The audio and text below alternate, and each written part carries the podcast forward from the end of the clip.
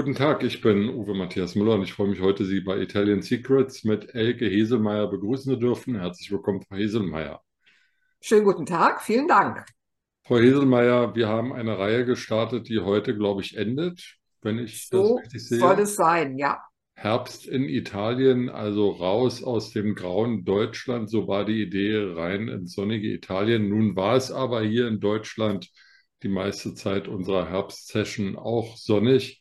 Aber dennoch sind wir um den Gardasee geradelt, wir sind gewandert in der Maremma, wir waren in Rom, wir waren auf Sardinien und heute geht es wieder auf eine ihrer Lieblingsinseln. Genau, heute wollen wir noch mal nach Sizilien.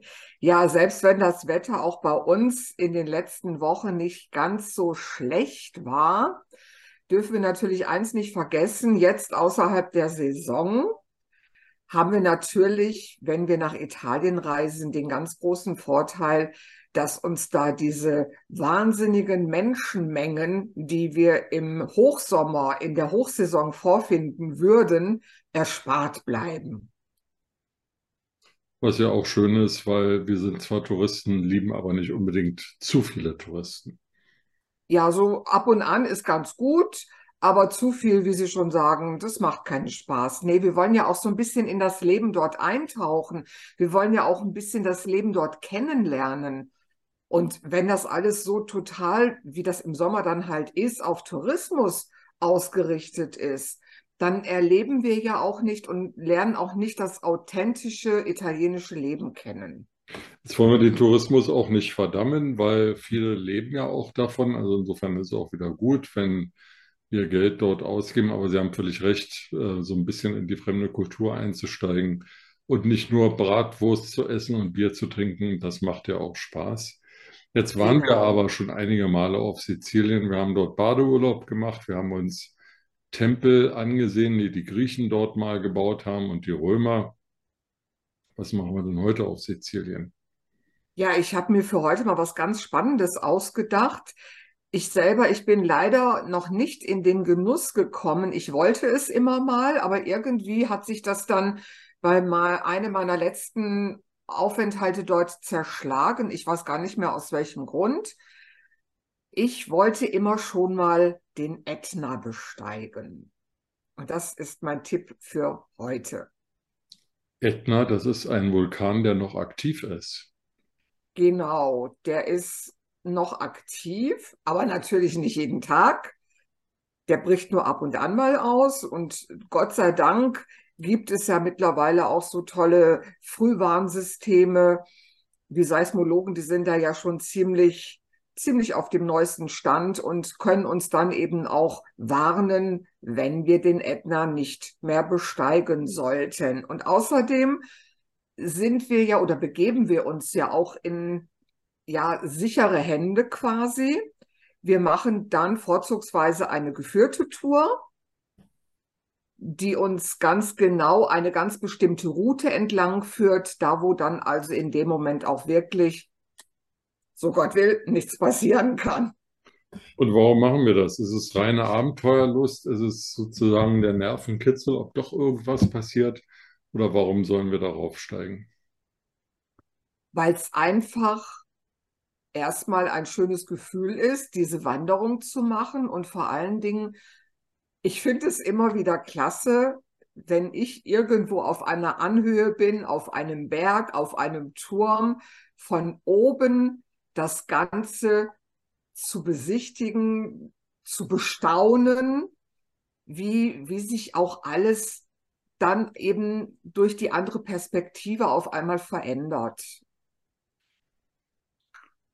Wissen Sie, wie hoch der Ätna ist? Ach, ich habe es gewusst, aber ich habe es schon wieder vergessen. 1000 Meter, 2000 Meter? Ich kann es echt jetzt aktuell gar nicht sagen. Okay, Schlecht, schlecht vorbereitet, ne? Nö, ich, ich weiß es ja auch nicht. Wissen Also Sie so denn? wahnsinnig hoch sollte er nicht sein, weil wir ja, was haben die da geschrieben? In, in vier Stunden ist man oben. Ah, Und ich meine, wenn man dann die. Höhenmeter Ja. äh, betrachtet, dann darf er nicht so hoch sein. Ich gehe mal davon aus, das sollten so 1000 Meter sein. Aber wir können jetzt gerade mal gucken. Während Sie gucken, Nee, Frau Hesel- 3357. na, haben Sie ja sehr gut geschätzt. Ja, knapp daneben ist auch vorbei. Frau Heselmeier, wenn ich in Bayern wandern gehe auf die Berge, Ja, dann wird mir das immer versüßt mit irgendwelchen Berghütten, auf denen ich klares Wasser bekomme oder frische Milch oder ein Weißbier oder was auch immer ich dort essen kann. Gibt es denn auf ähm, dem Wanderweg auf den Ätna dort auch italienische Jausenstationen oder muss ich mir meinen Rucksack packen und was mitnehmen? da packen wir besser vorher unseren Rucksack und nehmen uns einen Feschbar mit. Okay. Dann sind wir oben auf dem Ätna, schauen runter ähm, auf die Landschaft. Das Meer, glaube ich, kann man auch sehen vom Ätna aus. Also es Ja. ist ein ganz, ich habe da ein Bild gesehen, ein ganz toller, toller Blick von da oben.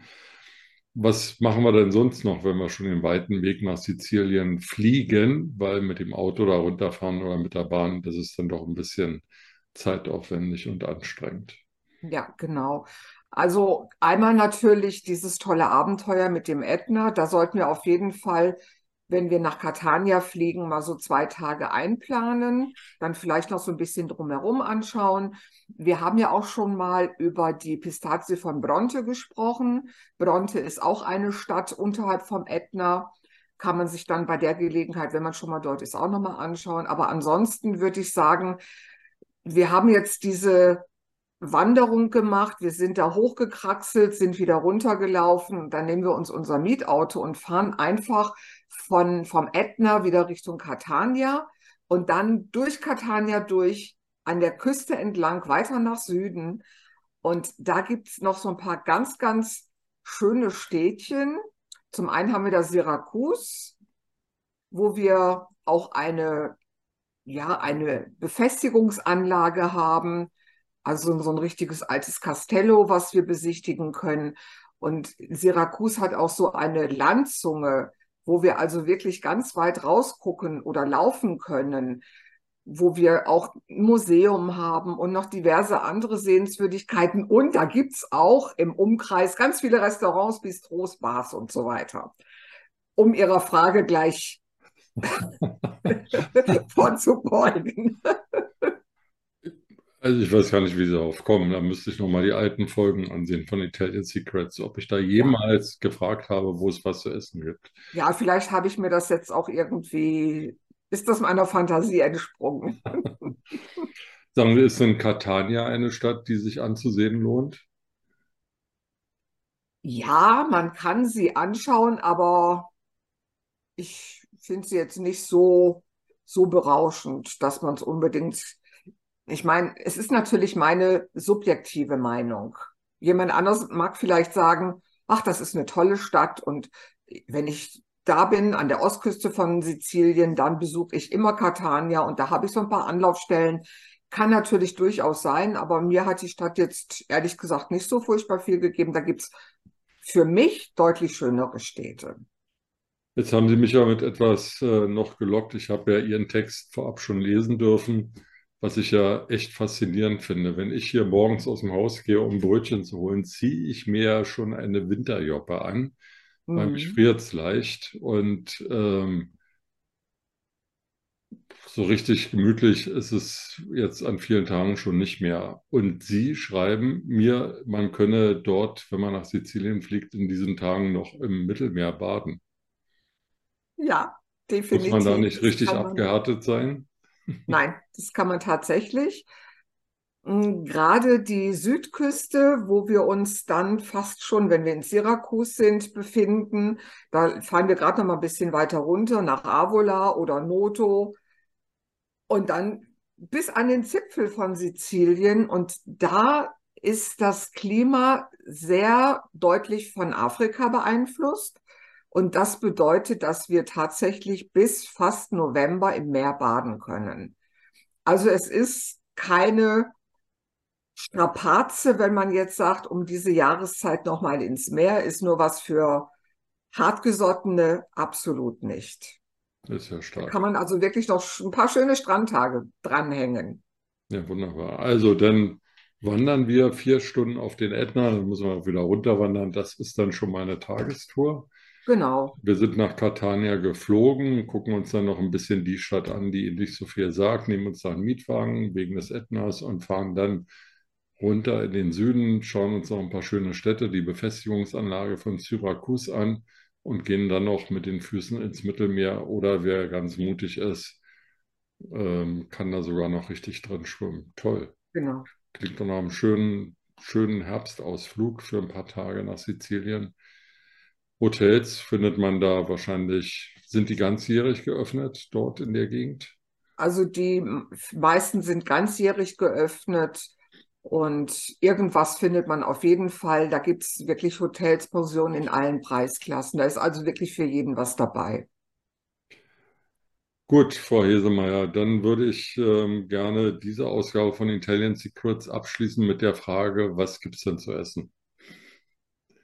Ja, wir sind ja jetzt mittlerweile in der fünften Folge Herbsttipps und wir hatten ja eingangs schon mal gesagt, dass das jetzt so die Jahreszeit ist für Maronen, für Pilze, Steinpilze und natürlich auch für Kürbis. Wir hatten zwar schon mal Kürbisgerichte, aber Kürbis ist ja so vielfältig, den gibt es oder wir können ihn in so vielen verschiedenen Varianten zubereiten. Wir haben ihn in der letzten Folge war es, glaube ich, als Pastafüllung gemacht. Dann hatten wir mal Tagliatelle mit Kürbisgemüse.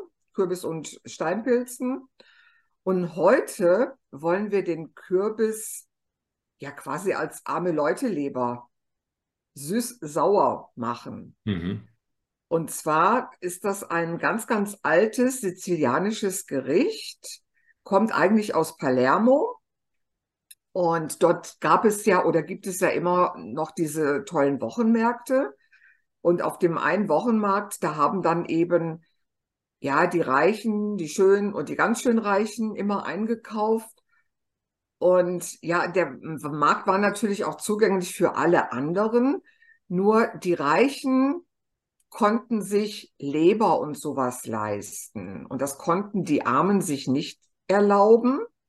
Und für die hat man dann quasi als Alternative dieses Kürbisgericht sich ausgedacht. Kürbis süß-sauer da wird der Kürbis genauso wie eben diese Leber, das ist auch ein traditionelles Gericht auf Sizilien, süß-sauer gemacht wird. So macht man das eben mit den Kürbisspalten. Und heutzutage kann man sich dann natürlich noch ein schönes Stückchen Fleisch dazu braten.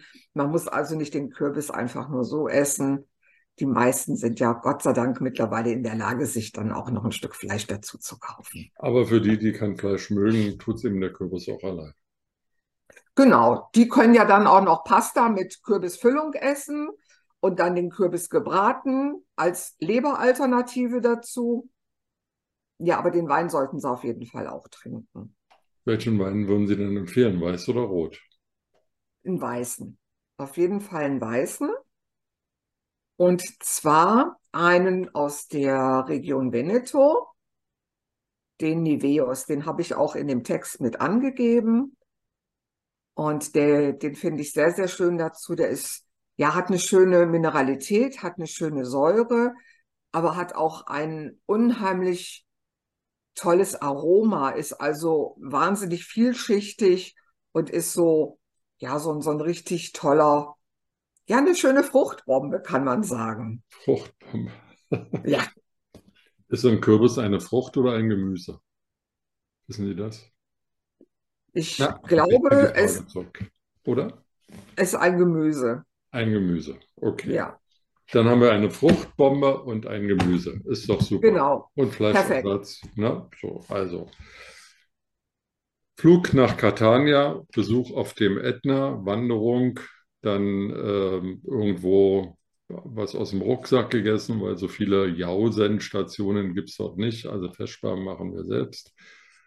Dann fahren wir mit dem Mietwagen in den Süden, schauen noch die Festungsanlage von Syrakus an, gehen dann im Mittelmeer baden und dann gibt es den Kürbis gebraten, gekocht, mit Tagliatelle, ohne Tagliatelle. Hauptsache Weißwein aus dem Veneto. Genau. Das haben Sie super klasse zusammengefasst. Hätte ich nicht besser machen können. Habe ich von Ihnen gelernt, liebe Frau Hesemeyer. Dafür danke ich Ihnen und wünsche Ihnen eine schöne Woche und bis zum nächsten Mal. Ich danke auch. A presto. Ciao. Ciao.